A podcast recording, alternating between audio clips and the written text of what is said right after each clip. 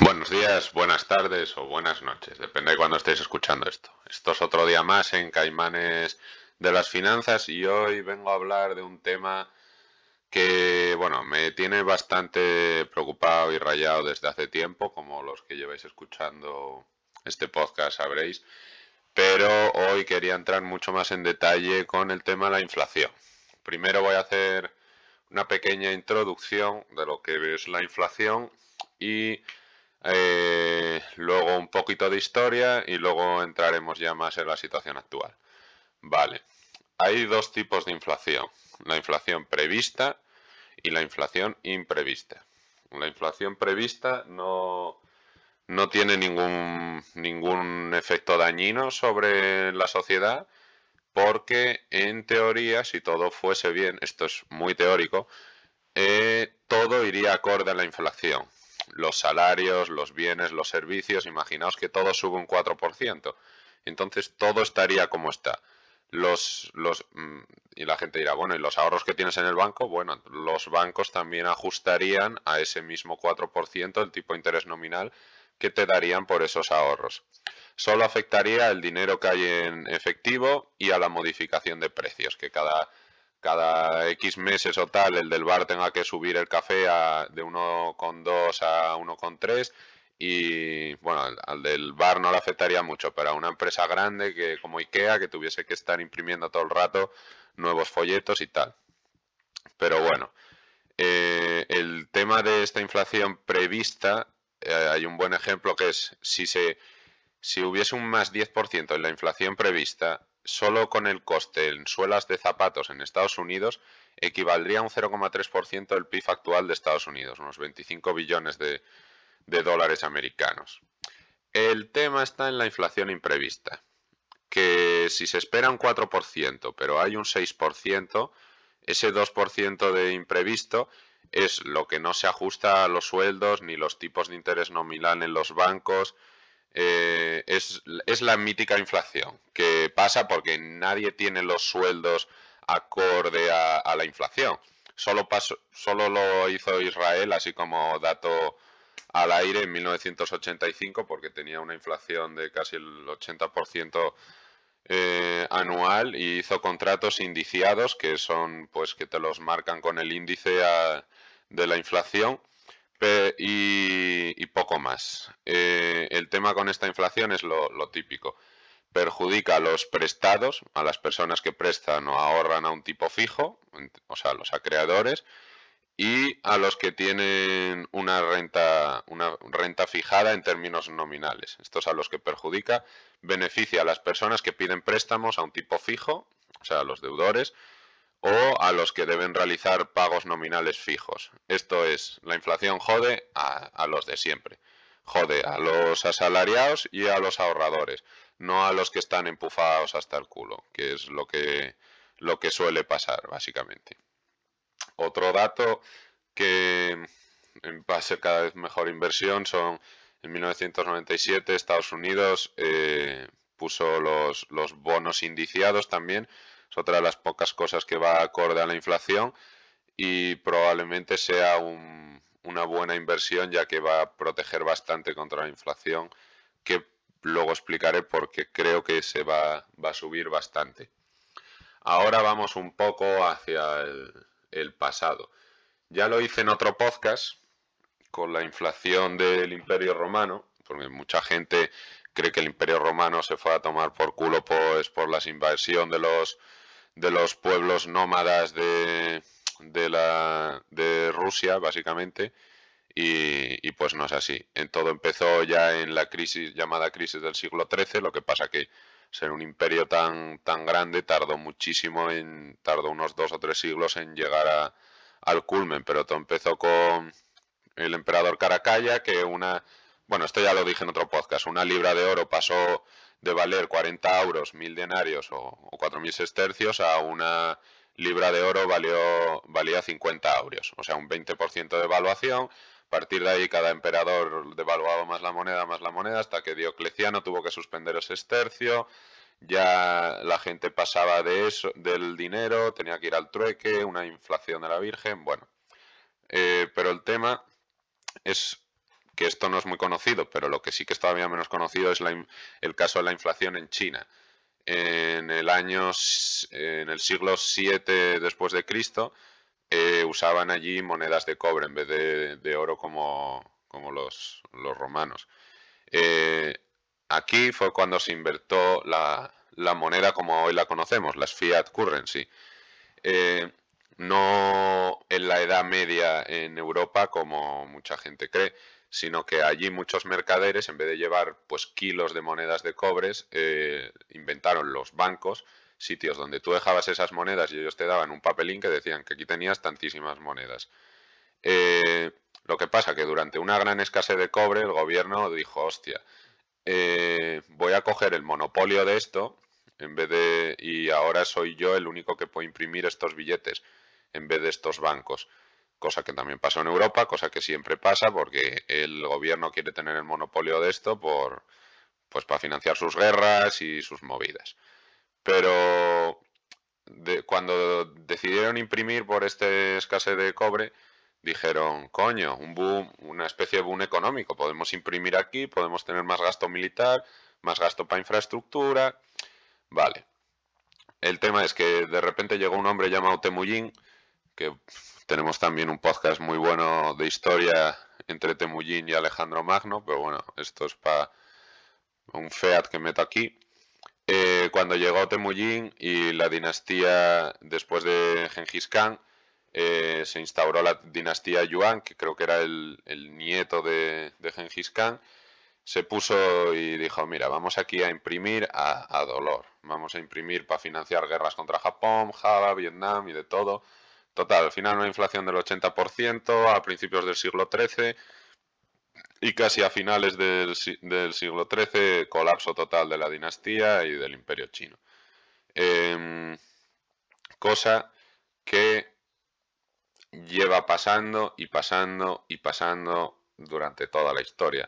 O sea, no la, la mayoría de la caída de los imperios viene suele venir por ahí porque de repente, o sea, por crisis económicas empiezan a, imprimir. Hay muchísimos casos en la historia más reciente, la, República Weimar en, en Alemania, Zimbabue, Venezuela, Brasil, Argentina, de todo. Pero bueno, ahora, después de esto, este poquillo historia, vamos al tema más actual que nos concierne más. Me voy a centrar mucho más en Estados Unidos porque es la economía más importante y más decisiva y la que más riesgo yo creo que tiene de inflación de las economías desarrolladas en el momento. Em, a ver, que esto es difícil de estructurar un poco. Pero bueno, lo que... ¿Por qué creo que va a haber inflación? Vale, pues creo que está por aquí. Esto para los que estáis viendo, es una gráfica de la cantidad de dinero en circulación que se ha ido pues imprimiendo la Reserva Federal en los últimos pues 40 años.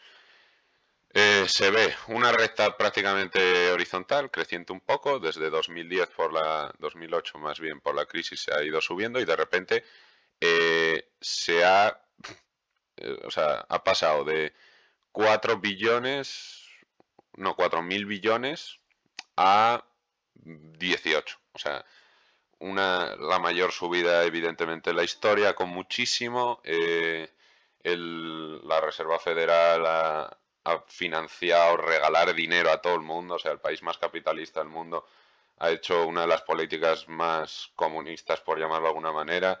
El helicóptero money este, el salario mínimo vital o como lo queráis llamar, pero ha dado cheques a la gente, está financiando a mil empresas zombies que hay por ahí. Eh, bueno, están gastando como locos.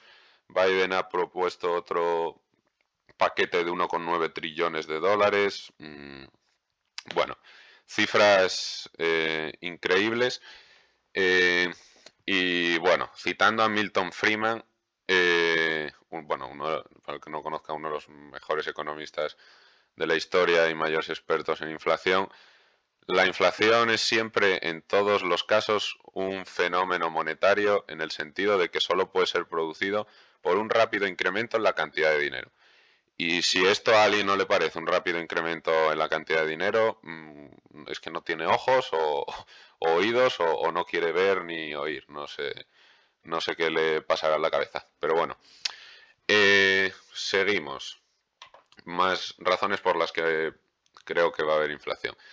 El precio del cobre, pues desde bajos de marzo, abril, en, estaba en 2,16 dólares, ahora está en 4,2. Ha duplicado. Y desde, desde la media que lleva teniendo estos últimos años, que ha estado siempre en torno al, al 3, al 2 con algo, ahora está en un 4,2. O sea, ha subido pues, prácticamente un 60-70%. El precio del hierro, mm, todavía más harto, ha subido un 112% este año. El precio de la madera, más un 256%. Eh, no tengo las gráficas, creo, pero el maíz un 91%, la soja un 74%.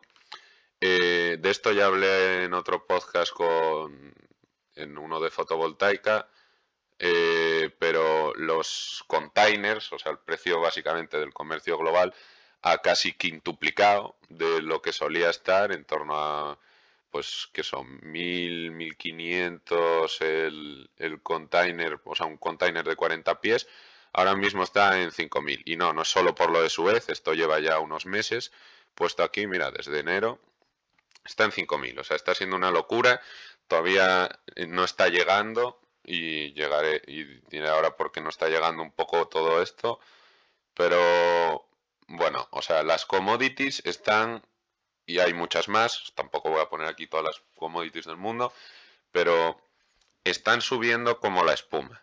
Haber invertido en commodities ahora y a largo plazo mm, me parece también una muy buena opción. Vale, ¿por qué con todo este incremento no está subiendo la inflación tanto como debería? Vale. Por varios motivos. A ver si lo tengo por aquí. Mm, mm, no, va esto. El, ahorro en los estadounidenses ha subido un 35%. En las gráficas que tenemos aquí se puede ver que es el, mayor año en términos de ahorro de, la historia de calle, doblando al resto. Eh, aparte de que el paro ha subido, aunque está bajando todos estos meses, está bastante alto en términos relativos y los bancos se están quedando, pues como llevan haciendo desde la crisis de 2008, todo el dinero que les está dando la Reserva Federal y tal, en vez de prestarlo, se lo están quedando ellos porque les interesa más protegerse en ese sentido en vez de darlo a, la gente, básicamente. Por eso la Reserva Federal ahora ha dicho, mira, pues damos el dinero directamente a todo el mundo y a mamarla. Vale, el tema es, tenemos, por un lado, eh, la mayor cantidad de ahorros de la historia por otro lado, eh, van a quitar las restricciones por allí por verano cuando todo el mundo esté vacunado. Eso va a desencadenar eh, una cantidad de gasto y consumo que va a hacer que la inflación se desmadre.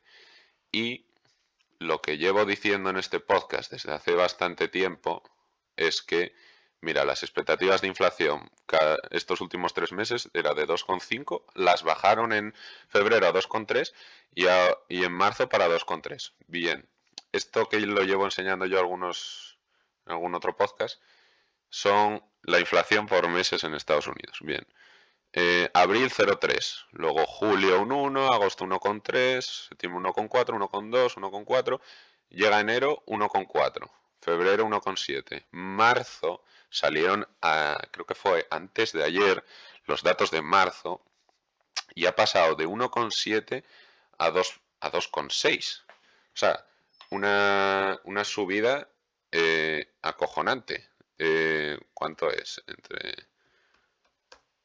Pues una subida del 52% y en, en la inflación algo que no, no lo ves. O sea, entras en, en periódicos y tal y, no, y no ves por ningún lado, coño, la inflación ha subido un 56%, no. Y puedo entrar ahora en Financial Times, en Economist, todos los que me suelo leer ahí todos los días no ponen una puta mierda. Cuando esto es lo que se ha visto en la subida en los tipos de interés de los bonos a 10 años y demás, es por las expectativas de inflación. Pero es que la subida ha sido demencial en marzo. Y ahora imaginaos en abril, en mayo, junio, julio, y, ya en verano, cuando la gente quiera irse de vacaciones, empieza a gastar, no haya restricciones, pues lo que mucha gente espera, no, bueno, este año igual sube hasta un 3%, una cosa. Sí, mm, todo indica que va a ser bastante, eh, por lo menos en mi opinión, bastante más de un 3%, de un 4%, puede que llegue a un 5% o un 6%. O sea, eh, estamos haciendo un experimento que no se ha dado en la historia moderna desde hace, por lo menos en la americana, y esto puede tener unas consecuencias devastadoras en el momento con eso pues subirán los tipos de interés como han subido de hecho una de las mayores subidas en los tiempos recientes estos últimos meses de hecho yo mi tesis era que en verano era cuando se desplomase la bolsa y viendo esto pensé que igual iba a ser antes pero la verdad que se ha mantenido la mayoría con, de las acciones sí que ha habido unas caídas demenciales en el Nasdaq, y, pero bueno, este se está manteniendo incluso con estos tipos de interés. Pero el tema es que cuando la inflación suba, pues ya no a un 2,6 como está ahora, que yo creo que todavía ni siquiera han ajustado a eso, pues a un 3, 4, 5%, los tipos de interés tendrán que subir más, a no ser que la Reserva Federal quiera todavía comprar más de los 120 billones de dólares que compra mensualmente, porque además ellos aseguran que hasta 2023 no van a subir los tipos de interés, cosa que no creo que ni para Dios consigan, en, en, parte pues porque el gobierno americano está empufadísimo y si suben los tipos de interés, toda esa deuda que tiene se les iba a estallar en la cara, algo muy muy peligroso que puede hacer también eh, tambalearse la posición del dólar como reserva como la reserva mundial, así económicamente, eh, monetariamente, y tiene esa alternativa de subir los tipos de interés cuando sube la, cuando se desboca la inflación, o reestructurar el programa de compras como que están haciendo el asset acquisition de pues todas las empresas zombies que están siendo mantenidas por ellos, muchísima financiación de empresas que la están regalando sin ningún tipo de solvencia ni nada, pero bueno, eh, tienen muy pocas salidas y muy pocas salidas para salir de ahí con, con gracia, como podremos, por decirlo de alguna manera.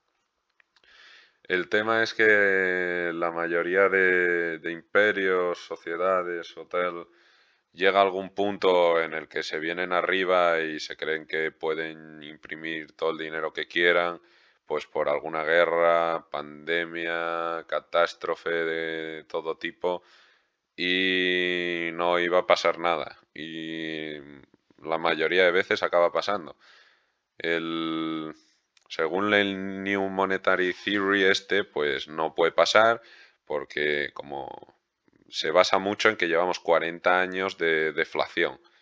Pero e, eso ha sido posible pues porque en, sus tiempos el, director de la Reserva Federal, que, joder, no me acuerdo el nombre, pero hay una... Bunker, Bunker, creo que sí. Eh, tiene una entrevista buenísima con Ray Dalio, donde cuenta cómo tuvo que hacer frente a una inflación del 14% que se había puesto en, en Estados Unidos, vaya por los años 80, y tuvo que subir los tipos de interés la hostia hasta el 15, creando una recesión de la hostia. Eh, vamos, tuvo unos huevos de acero. Y hemos estado viviendo de esas rentas. Hemos estado viviendo de que no han, parado de bajar los tipos de interés desde entonces hasta llegar a cero prácticamente ahora, incluso el alemán a negativo y creando crecimiento a base de, deuda barata y ya está. Pero parece, en mi opinión, y bueno, la de más gente, hemos llegado al tope de lo que daba esto. Según el New Monetary Theory, pues no, podremos seguir imprimiendo dinero a, a lo, como Japón y no hay manera de salir de la deflación porque hay un subimiento de productividad increíble, pero ya se está viendo que la inflación está subiendo. O sea, esto no es Japón, esto es Estados Unidos y no se le, no se le puede comparar. Pero bueno, las consecuencias de toda esta inflación y demás lo, lo he escrito un poco en un post en, en, la página de Caimanes por el Mundo que os pondré si queréis en la, en la descripción para, para que le echáis un ojo. Este quería centrarlo más en la inflación y bueno,